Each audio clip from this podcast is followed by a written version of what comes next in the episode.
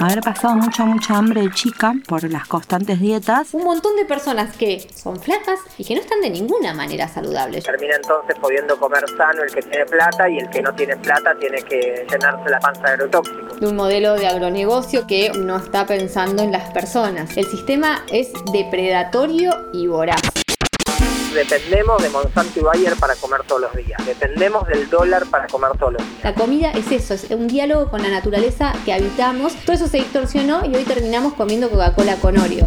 Toda forma de comer realmente es política.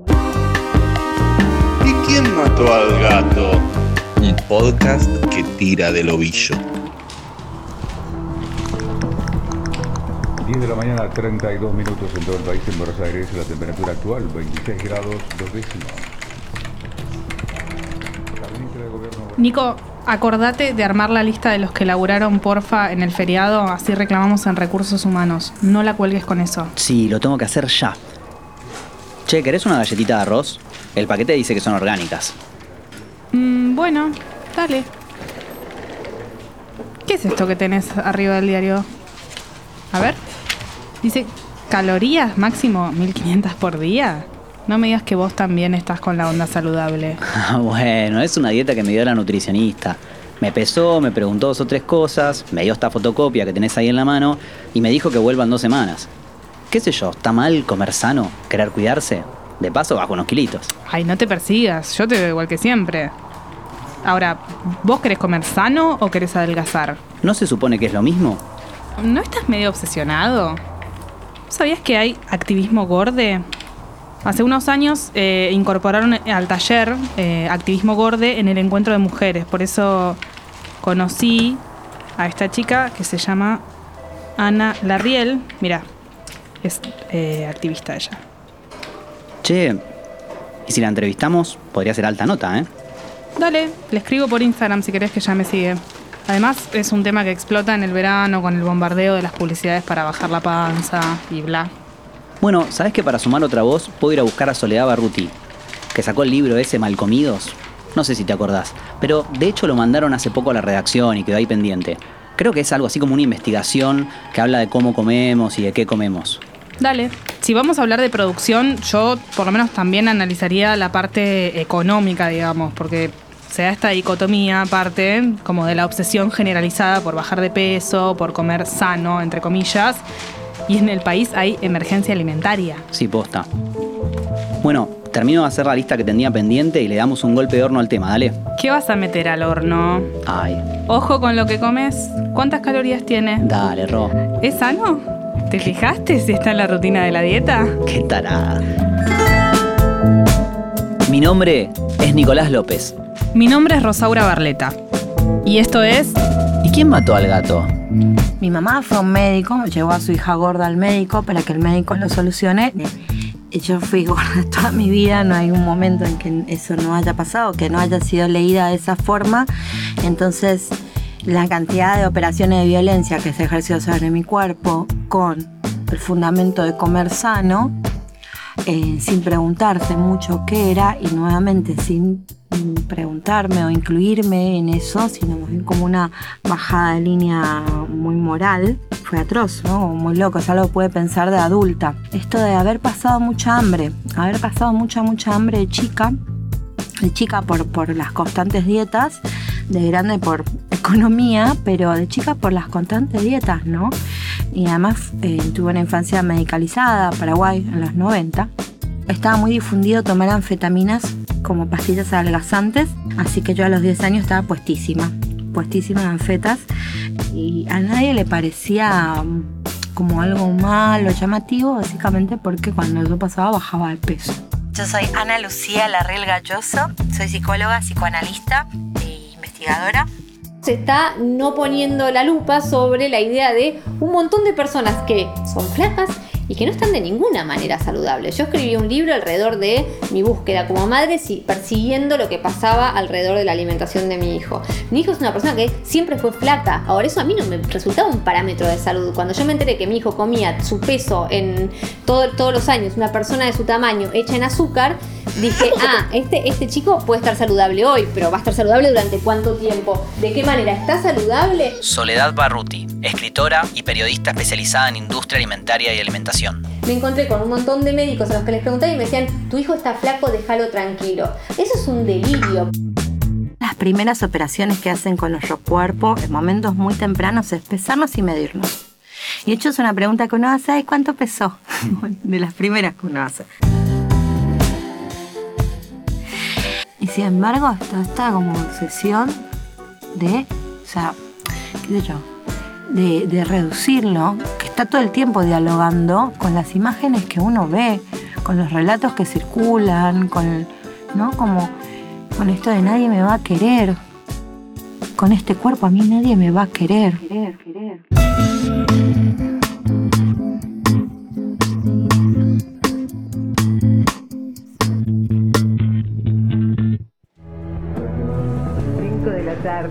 Momento de las noticias. Nico, ¿vamos a merendar ese lugar orgánico? ¿El que está enfrente del gimnasio? Sí, sí, ese. Así no me clavo tres medialunas. Dale.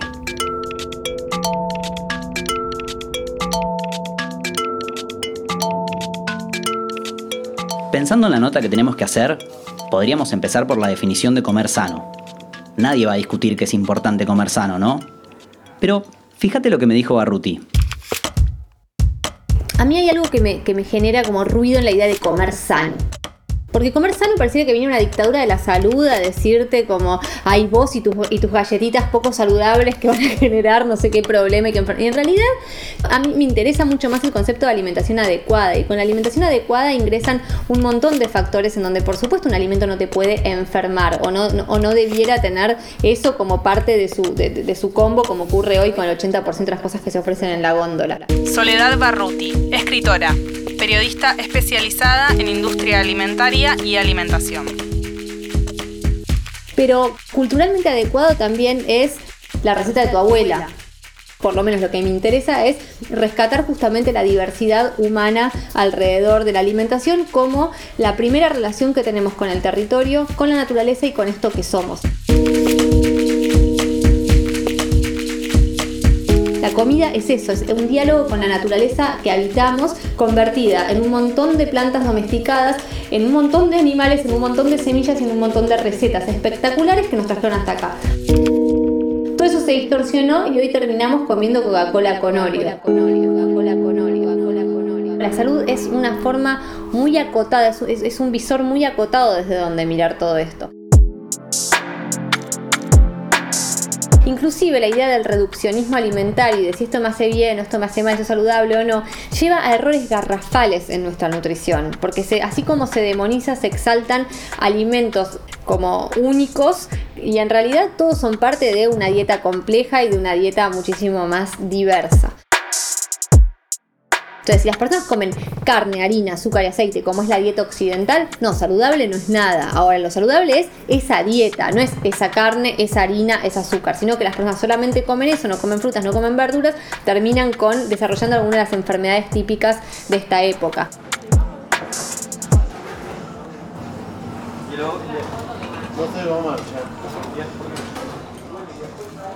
El planteo de Barruti es que lo saludable es la combinación de los alimentos que comemos y no tanto cada ingrediente por separado. Busqué lo que dice el Estado sobre alimentación saludable. Te leo la definición de la página del Ministerio de Salud. Una alimentación saludable es la que aporta todos los nutrientes esenciales y la energía que necesitas para mantenerte sano. Además, previene enfermedades como diabetes, sobrepeso y obesidad, algunos tipos de cáncer e hipertensión y favorece el desarrollo y crecimiento saludable de los chicos. Para el Estado, la alimentación saludable te ahorra los problemas que trae el sobrepeso. No dice nada sobre la anorexia, la bulimia, etc. Si nos guiamos por esa definición, comer sano básicamente es prevenir enfermedades y el exceso de peso. Ahora, ¿cómo se define si alguien tiene sobrepeso? En estos días leí sobre eso. El estándar de la Organización Mundial de la Salud es la medición del índice de masa corporal, IMC. Es una fórmula que con tu peso y estatura te da un número. A partir de ahí, la ciencia occidental define si tu peso está normal, si tenés sobrepeso o sos una persona con obesidad. Es una fórmula genérica. El índice de masa corporal a secas no contempla las variaciones que hay en las características físicas de cada persona, como la composición de grasa corporal y de masa muscular. O sea, hay que acompañarlo de una atención integral que contemple todas las complejidades posibles, digamos.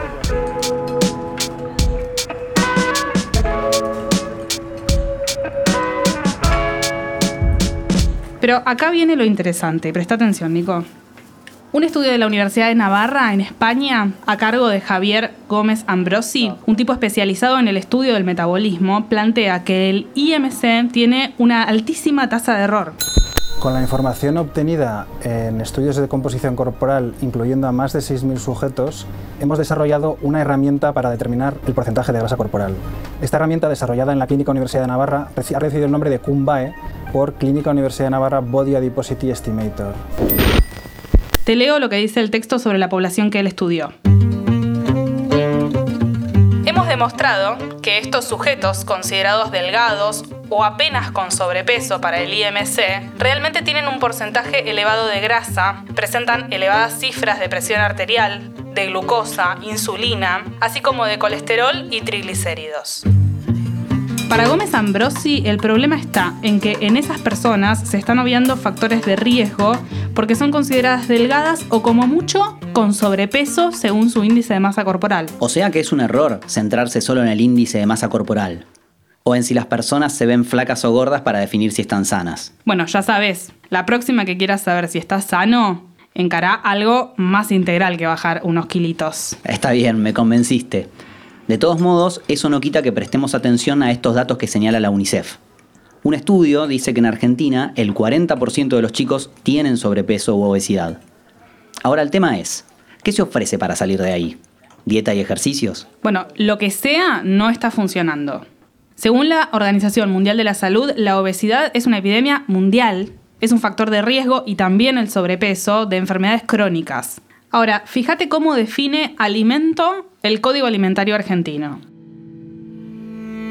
Toda sustancia o mezcla de sustancias naturales o elaboradas que ingeridas por el hombre aporten a su organismo los materiales y la energía necesarios para el desarrollo de sus procesos biológicos. ok, hasta ahí tiene sentido. Sí, hasta ahí vamos bien, pero escucha cómo sigue. La designación de alimento incluye además las sustancias o mezclas de sustancias que se ingieren por hábito, costumbres o como coadyuvantes, tengan o no valor nutritivo. Si es un alimento tenga o no valor nutritivo, alimento puede ser, no sé, un pedazo de goma eva entonces. Claro. El punto es, si existe un activismo gordo, es porque algo de todo eso no funciona bien. Les Gordes plantean que este discurso científico y médico se usa para prácticas discriminatorias contra las personas que no son flacas. La gordofobia o el gordo odio.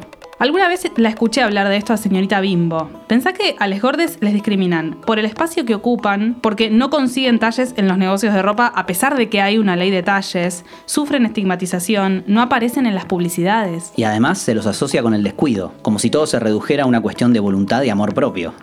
Polémico. Comer sano no puede reducirse a bajar de peso. La medicina, el sistema médico hegemónico tiene un vínculo muy fuerte con la industria, hay una industria médica y además hay una industria médica de la dieta. Entonces eso está pujando muy fuertemente para que lo que uno vaya a buscar sea cosas que tiene que ir a corregir. si alguien está excedido, hay que reducirlo. Ana Larriel, psicoanalista y activista de la diversidad corporal. Sí, un profesional de la salud con esta hipótesis operando en el fondo de su práctica interviene dándote una dieta mandándote a hacer más ejercicio, y la persona no baja de peso, no interroga la hipótesis que direccionó su práctica, interroga al sujeto. La primera hipótesis cuando esto falla no es, che, no la pensé bien, es decir, estás comiendo a escondidas, ¿no? Esto es Cuestión de Peso, ¿Vos, vos qué, vos qué querés escuchar? ¿Que yo te diga que, que como otras cosas? Probablemente ni lo registres, sale. De Claro, puede ser, puede ser. Ale, ¿eh? nosotros nos basamos en evidencias, en realidad. Claro. No es que te estamos este, Acusando de mentiroso. acusando ni nada. Claro. Pero no hay forma de la cantidad de calorías que ustedes comen al día que una persona aumente de peso. Cuando hay un desbalance, cuando las- esas cuentas no dan, es porque está ingresando algo extra. No hay, no hay No otra. es solo a vos, Lucas. es- No, no, no. estamos No hay otra. no, entiendo. Hay otra. Por eso- Y acá está el cruce entre el sistema médico, el capitalismo, el heterosis patriarcado y la colonización como un cuerpo blanco, masculino o leído como masculino, delgado y que funcione productivamente, todo lo que se corra de ese parámetro va a ser un cuerpo enfermo. Bienvenidos a los mediodías del 13. Hay algo irreductible ahí que es el límite de cada cuerpo. no tiene que ver con el peso. La salud tiene que ver con otra cosa y yo creo que tiene que ver con un sistema económico que no permite acceder realmente a las cosas que te hacen bien. Y eso no tiene que ver con eh, si te gusta comer mucho, si te gusta comer poco. porque Es un sistema que no te da libertad, que te vende una idea de libertad que en realidad es absolutamente engañosa porque todo el tiempo te está imponiendo productos que están hechos con lo mismo y que hacen de cuenta que son cosas que no son. Soledad Barruti, escritora y periodista especializada en industria alimentaria y alimentación. Siempre te venden el paquete de problemas que no tenías y soluciones que te pueden, que te pueden dar, ¿no? Te instalan miedos, te instalan vulnerabilidades. Las personas no saben lo que comen. Muchas personas sienten que para comer bien tienen que ir a un nutricionista primero. Y es lógico que si tienes una patología vayas a un nutricionista. Ahora, pensar que tenés que tener un experto para hacer una cosa que tenés que hacer durante toda tu vida, no sé, tres, cuatro veces al día, es una locura. Y eso tiene que ver con la externalización de nuestros saberes, de nuestra información, la pérdida de nuestra autonomía. Te pueden vender light, te pueden vender vegano, te pueden vender para chicos, te pueden vender para ancianos, te lo pueden vender a través de la ginecóloga, a través del oculista, a través del deportólogo. Hay un producto para cada una de las necesidades y deseos de las personas que en realidad no deberían tener esa relación y que podrían obviamente ser alimentados todas esas, eh, esas inquietudes con comida de verdad.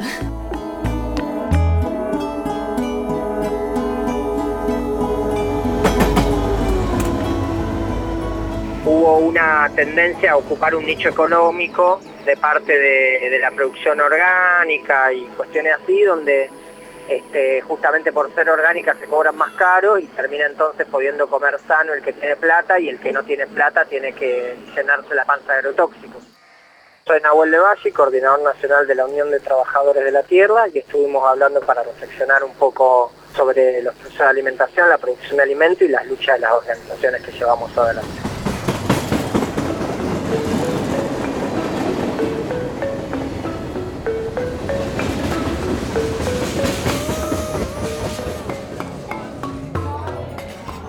Claro, viste que algunos productos veganos, por ejemplo, son carísimos. Y mirá la cuenta. La jodita de la ensalada de frutas con yogur me salió cuatro gambas. Hablando de veganismo, acá en un informe dice que Argentina está en el tercer lugar de países donde, y escuchá, se consumen más cantidad de kilos de carne por persona. Wow, las vaquitas son ajenas. Y según la Unión Vegana Argentina, más de 4 millones de argentinos son vegetarianos o veganos. Eso sería aproximadamente un 9% de la población. Algo así como si toda la ciudad de Buenos Aires no comiera carne. Eso implica deforestar 600 millones de hectáreas en el mundo. Eso es el Amazonas completo. No hay ningún tipo de posibilidad de sostener el consumo de carne actual dentro de los límites finitos del planeta. O sea que Eso no es discusión, o sea es que las generaciones futuras van a ser veganas no por decisión, sino por... Absolutamente. Están planteando- ah. ¿Ustedes no consumen soja? En esto de pensar la alimentación adecuada, como planteaba Ruti, ¿la carne dónde entra, Nico? Bueno, depende. Según las recomendaciones de dieta saludable y equilibrada del propio Estado argentino y de la Organización Mundial de la Salud, la carne entra. Aunque, eso sí, en las recomendaciones de nuestro país aclaran que hay que reducir el consumo de carnes rojas y reemplazarlo por otras. También elegir cortes magros, o sea, con menos grasa. Pero a la vez, desde el veganismo, hablan de eliminar directamente el consumo de carne, no solo por el grado de violencia que se ejerce hacia los animales, sino también por los riesgos para la salud y porque la producción de alimentos de base animal tiene mayor impacto negativo en el medio ambiente. Con los productos animales nosotros estamos comiendo violencia, crueldad, enfermedades de personas, territorios arrasados, selvas quemadas, bosques desaparecidos. Al igual que en todos los movimientos, hay muchos veganismos. A mí me interesa el veganismo que tiene un compromiso político y que se da cuenta que con este sistema y esta forma productiva, con el agronegocio, con- produciendo carne, entienden que la sensibilidad eh, con la que se con, con la que de alguna manera se relacionaron con ese tema está al servicio de todo eso otro, ¿no? Y tiene una lectura política sobre el tema, me parece súper interesante. Pero creo también que está este, hay otra forma de veganismo que es un veganismo que solamente ve la muerte cuando ve el cadáver. Y entonces como que no quiere consumir animales, pero no puede pensar que detrás de una Oreo, detrás de una leche Hades, detrás de un montón de productos que se dicen veganos, hay una, hay- una profundización del agronegocio. Creo que hay eh, lugares en donde hay personas que comen carne y que eso es parte de lo saludable de convivir con un determinado territorio. Los territorios eh, pampeanos en muchos casos necesitan la convivencia con herbívoros y los herbívoros que quedaron en nuestro, en, en- en nuestro país, en Uruguay, eh, son vacas y hay personas que viven bien en esa, en esa relación. Ahora, no creo de ninguna manera que haya que vivir eh, un mundo carnista como es el mundo actual, ni que, eh, ni que sin carne te va a pasar algo malo.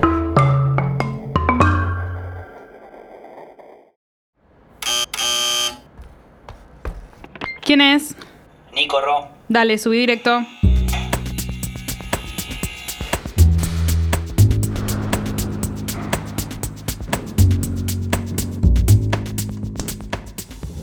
Bueno, ya tengo el arroz listo, estaba salteando la cebolla justo, si querés picamos lo que trajiste y ya mezclamos todo. Perfecto. A ver. Che, ¿uso esta tabla? No, la verde. Me gusta esto que vamos a comer sano, ¿eh? Bueno, esas verduras habría que ver cuán sanas son, ¿no? Sí, puede ser. Y el arroz es un arroz blanco.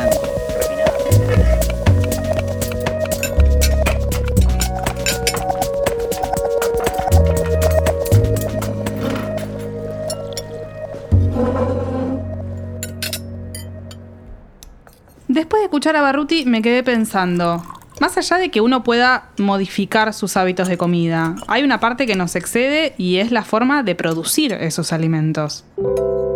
Claro, acá en Argentina es el sistema agroalimentario o el modelo productivo, como le quieras llamar. Acá tengo un par de datos interesantes sobre eso. El primero es que en la Argentina se profundizó desde la década de los 90 un sistema de agronegocio basado en el monocultivo de soja. Se dice monocultivo en este caso porque el 60% de las tierras cultivadas están dedicadas solo a la producción de soja. Y encima la mayoría es para exportación. Sí, y el principal importador es China. Esa es la famosa revolución verde de la que hablan. Además, según entiendo, ya es casi imposible conseguir soja orgánica. Es toda transgénica y te la llenan de agroquímicos. Bueno, va otro dato. En relación a la distribución de las tierras, América Latina es la región más desigual del mundo. En Argentina, solamente el 1% de las estancias más grandes concentra el 36% de la tierra. A ver, para, para, para, para. Para, para, para, para. Para. ¡Para! ¿Vos me estás diciendo que solo el 1% de los estancieros acapara más de un tercio del total del campo argentino? Es una locura. Sí, Fantino, te estoy diciendo eso. Es difícil pensar en una alimentación saludable o adecuada en un sistema que piensa más en rédito económico que en la comida de la gente.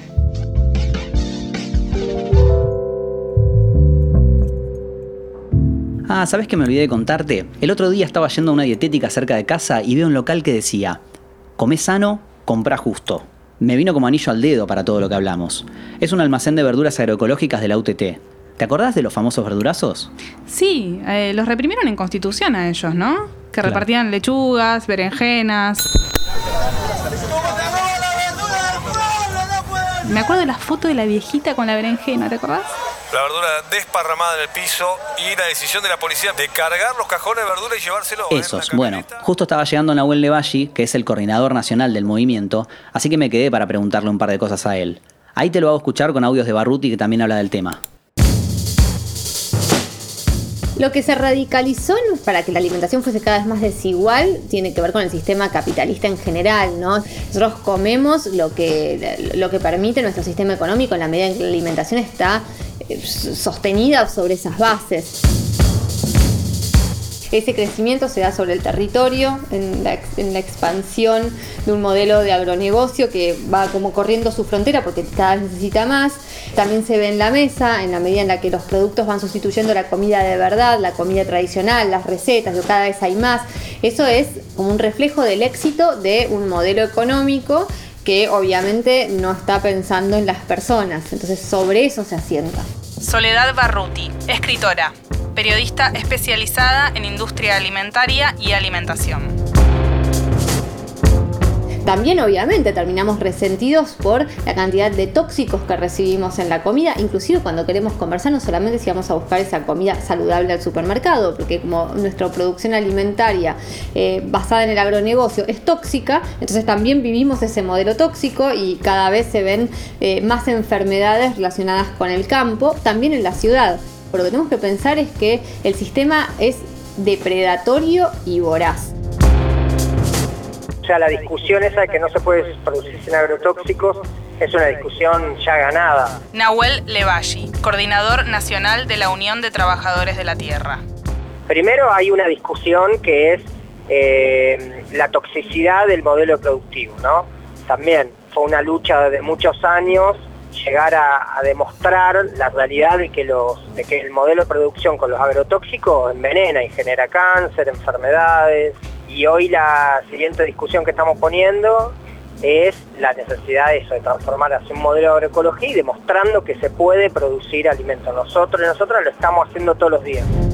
En una investigación de la revista Realidad Económica, dicen que hay una relación directa entre el aumento del monocultivo de la soja transgénica y el hambre y la pobreza en nuestro país. Claro, ¿cómo se explica que en el granero del mundo muera una persona cada 10 horas por desnutrición? Y a la desnutrición, a diferencia de lo que podemos imaginar por el sentido común, no la padecen solamente las personas que comen poco o que no comen, sino también las personas que comen mal. Con esta información habría que revisar primero las dietas de los comedores escolares y después qué es lo que sirven en realidad. Los pibes hablan en chiste de milanesa de coso sobre unos medallones que andás a ver qué tienen. Y según el observatorio de la UCA, 3 millones de argentinos sufren déficit alimentario. Bueno, hay que ver qué pasa con ese famoso Consejo contra el Hambre. Sí, bueno, hubo varias personalidades en la reunión que convocó Alberto. Estaban desde Marcelo Tinelli y el CEO de Singenta, la multinacional que hace agroquímicos y semillas, ¿viste? Hasta Estela de Carlotto y Emilio Pérsico. Y Narda Lepes, no la invisibilices. Es verdad. Me hace pensar en las medidas que vienen tomando los gobiernos para solucionar el problema del hambre, como le dicen. ¿Vos te acordás que Macri prometió hambre cero? Ah, quedó bastante lejos eso. Bueno, la propuesta de Alberto incluye darle un seguimiento a la calidad de los productos para fortalecer una política nutricional. Me encantaría saber cómo van a medir esa calidad de los productos, porque todo lo que venimos escuchando de la producción en nuestro país no asegura que lo que comamos sea sano. Menos todavía si no cambia esa definición de alimento que leímos. Che, encontré uno de esos informes que nombraste de la UCA. Son del Observatorio de la Deuda Social Argentina. Chusmea lo que dice, toma. A ver. Los niños, niñas y adolescentes con déficit de nutrientes en Argentina son el 34%. Y acá dice que en el Gran Buenos Aires, y especialmente en la zona oeste, ese problema es mucho más profundo. Explican que es porque ahí ese grupo tiene además un alto porcentaje de lo que llaman déficit severo, esto sería que no comen ningún nutriente esencial al día. Es una locura. Sí, y lo increíble es que se supone que el conurbano es donde más asistencia alimentaria del Estado hay y sin embargo casi la mitad de los pibes y pibas con déficit severo no la reciben. Hoy comemos como podemos, según nuestro bolsillo y según nuestro acceso. Son dos variables que, no siempre van de la mano, porque el acceso es que la comida esté. Y nuestro país lo que hemos creado es un desierto alimentario muy grande.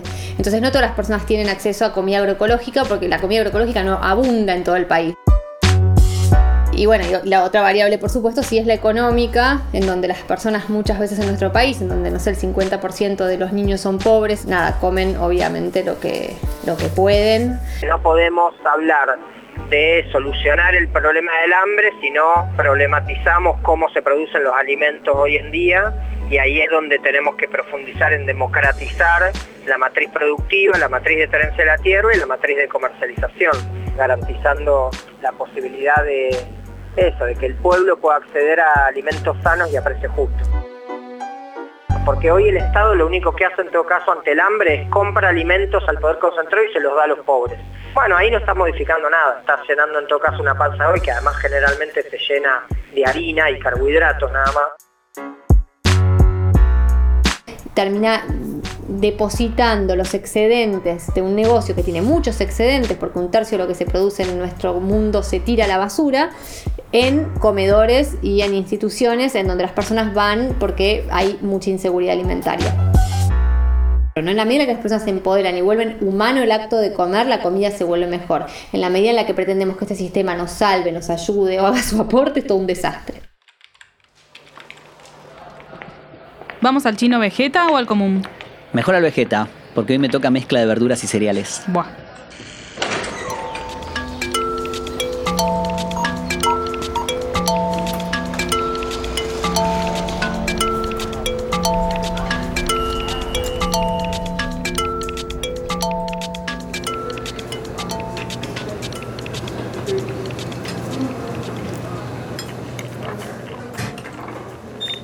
Mientras buscaba datos sobre el agronegocio, me topé con una publicación del Movimiento Campesino de Santiago del Estero, Mocase. Ah, sí, los tengo. En una movilización por un desalojo en unas tierras vi unos carteles que decían agricultura familiar igual a soberanía alimentaria. Y otro con el lema comer sano es un derecho. Me abrieron más preguntas para este laburo, la verdad. Y sí, porque en la Constitución figura el derecho a la alimentación, pero no la idea de saludable.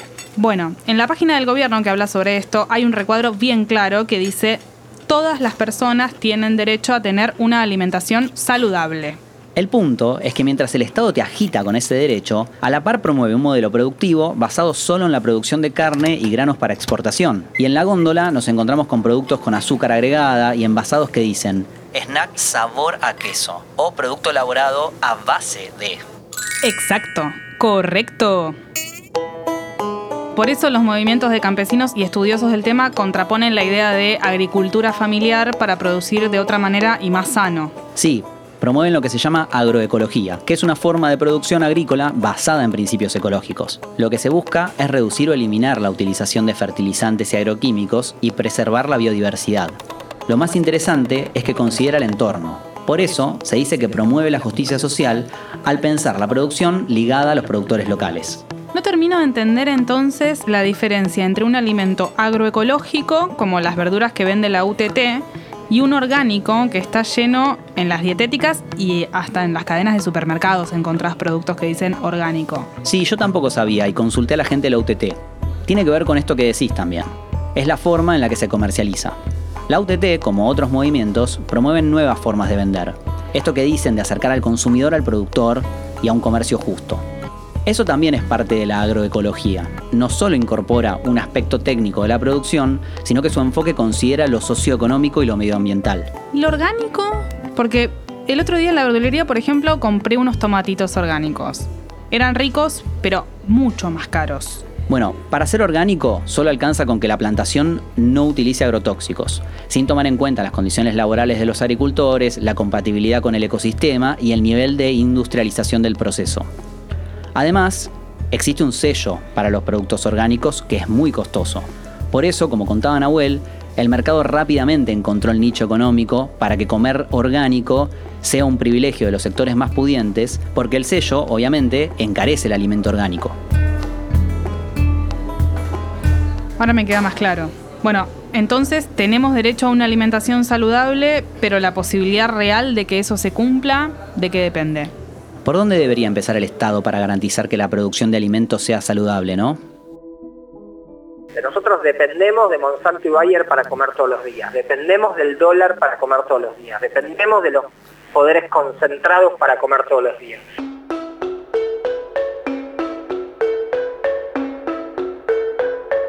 La soberanía alimentaria significa que como pueblo podamos soberanamente decidir qué queremos comer, cómo, cómo producirlo y tengamos las herramientas para hacerlo. Nahuel Levalli. Y no podemos hablar de soberanía alimentaria si no contamos con toda la estructura y el modelo a favor de una producción sana, justa y soberana, que es lo que tenemos que hacer. Ahora, cuando los especialistas en alimentación de Naciones Unidas van a decir de qué manera se puede alimentar al mundo, todos te dicen con agroecología, todos te dicen con producción familiar, todos los informes desde por lo menos 2005 hasta ahora repiten lo mismo. Los números muestran que la producción humana eh, y a escala humana, sin agroquímicos, generaría una incorporación de las personas que más padecen hambre, que son las personas que viven en áreas rurales o las personas que son desempleadas por este sistema alimentario o que pierden su acceso a la tierra porque el agronegocio avanzó y los desplazó. Bueno, retornar al sistema alimentario a través de la producción de alimentos y por supuesto utilizar semillas y utilizar saberes y utilizar formas productivas que eh, no perdieron vigencia, no perdieron productividad, solo que necesitan diversidad y necesitan eh, escala humana. Soledad Barruti. O sea, si estamos pensando, bueno, ¿se podría replicar eh, en agroecología y producción familiar un- tener el 60% del país ocupado por soja, por soja? Y no, la verdad que no. Ahora, ¿por qué tenemos el país el 60% ocupado por soja? ¿Porque estamos comiendo mejor gracias a eso? No, es porque alimenta un negocio gigante que para que nosotros vivamos mejor, tengamos futuro y comamos bien, tiene que desaparecer. porque además la producción agroecológica, como escapa el precio dólar, en realidad sale más barato producir agroecológicamente que con agrotóxicos. Obviamente el precio final de este alimento tiene que estar en función social para garantizar que todo el pueblo pueda acceder. Hay una función social en, en el sector agropecuario que produce alimentos. Y eso es una discusión, porque justamente en la Argentina no se entiende la producción de alimentos como desde, un, desde una función social, sino desde una mera cuestión comercial. Entonces ahí hay no solamente políticas públicas que cambiar, que construir y que cambiar, sino también la mentalidad y la conciencia de todos los sectores que, producimos esos alimentos.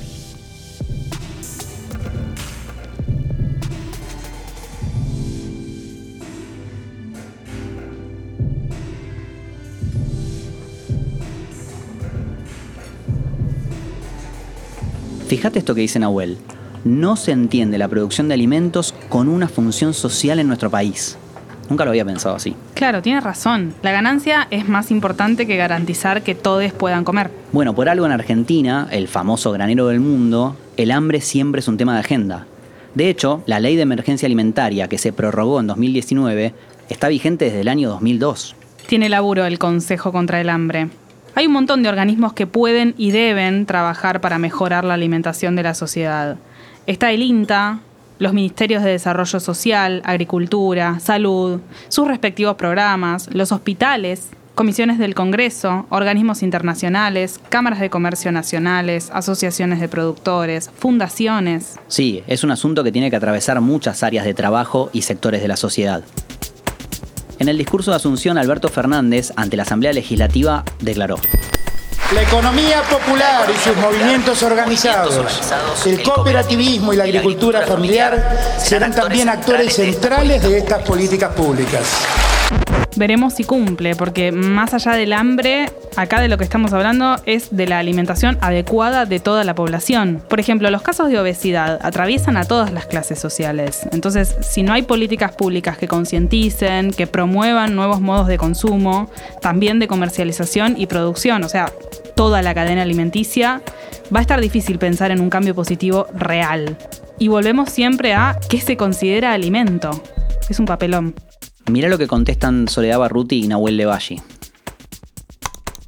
así como hace varios años el Estado puso toda su estructura desde el INTA y el Ministerio, Secretaría en ese momento de Agroindustria, para a favor de las grandes multinacionales y los poderes concentrados para garantizar que se implemente el paquete tecnológico en base a agrotóxicos, bueno, de la misma manera ahora todas las fuerzas del Estado tienen que ponerse en función de volver a la producción agroecológica en, la producción agropecuaria.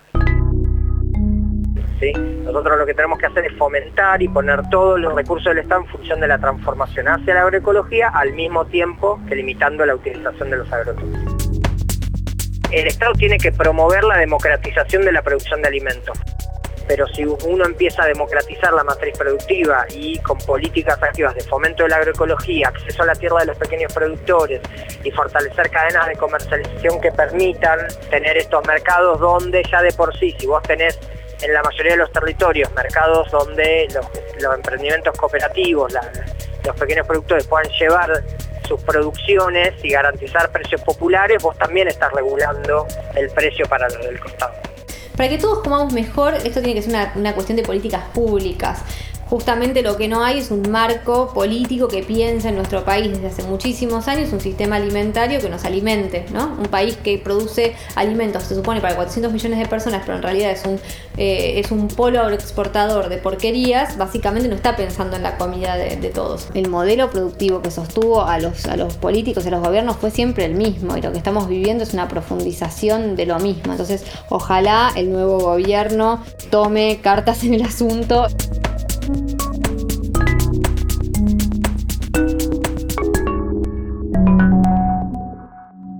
Una nueva forma de tomar yogur. Una riquísima combinación de agua con jugo natural de fruta. Con verdadero gusto de frutas. Lo bueno de ser natural. Para estar en forma. Y eso es completa nutrición. Sabor y nutrición para todo el mundo.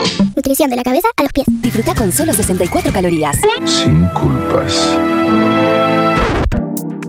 La búsqueda de una alimentación saludable, o mejor dicho, adecuada, tiene que estar en diálogo con los contextos sociales, históricos, económicos, culturales y territoriales de las personas. No puede pensarse una dieta o receta de alimentación saludable homogénea para todas las personas, en todas las latitudes del planeta y para siempre. Tampoco se puede poner foco solamente en las personas, es decir, en el plano individual, para fomentar una alimentación de este tipo. Incluso una persona con dietas, ejercicios físicos y controles médicos permanentes, en el estado de situación actual, no está en condiciones de mantener una alimentación saludable mientras el sistema no ofrezca posibilidades reales y accesibles para todos. Además, se tienen que problematizar los estereotipos de belleza corporal y tomar acciones urgentes contra la gordofobia. La diversidad corporal debería ser la perspectiva para poder incluirnos a todos con nuestros cuerpos distintos y que no pueden ser medidos, clasificados y diagnosticados solo por el peso. Es tan simple como pensar que los cuerpos vienen en múltiples tamaños, formas, disposiciones y movilidades que no solo aquel que nos enseñaron a dibujar en primer y segundo grado, ¿no? Ana Larriel, psicoanalista, activista de la diversidad corporal. Que no todos los cuerpos caminan, que no todos los cuerpos entran en todos los lugares, que no todos los cuerpos tienen los mismos tiempos ni los mismos ritmos y que todas esas diferencias no son patológicas en relación con el modelo sano al que todos debemos aspirar.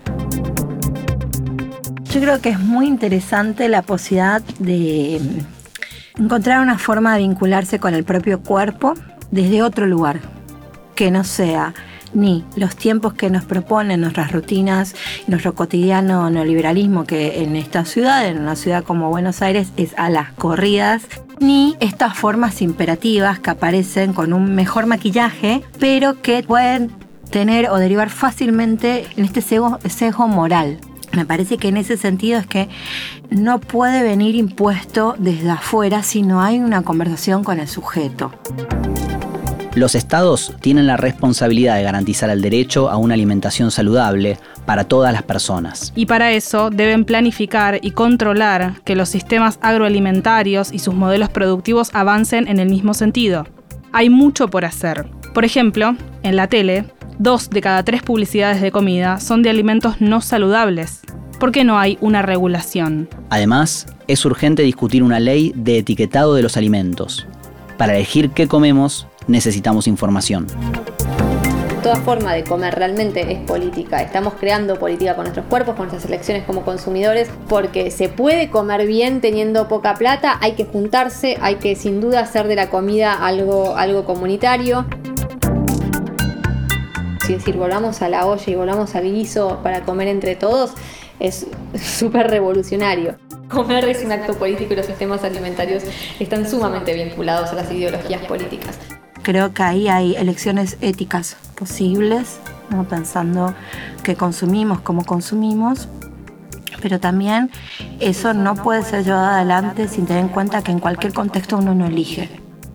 Que para poder hacer todo ese despliegue tiene que haber un piso que nos posibilite la elección. Y a la mayoría de los cuerpos hoy la elección en este, en este momento del país, en este momento del sistema, elegir qué comer es, eh, sumamente complicado en, en un país estallado por la crisis. Es muy, muy difícil.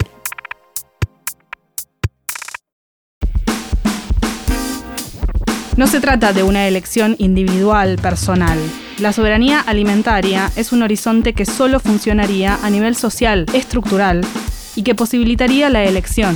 ¿Cómo comemos y qué comemos para no morir o enfermarnos en el intento? Se trata de volver humano el acto de comer.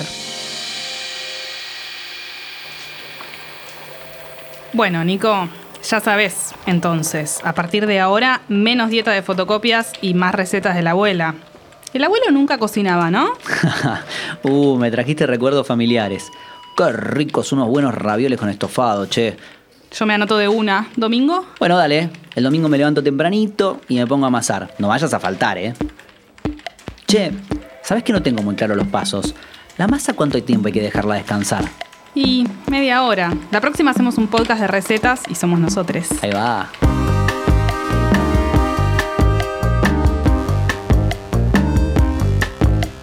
Esto es... ¿Y quién mató al gato?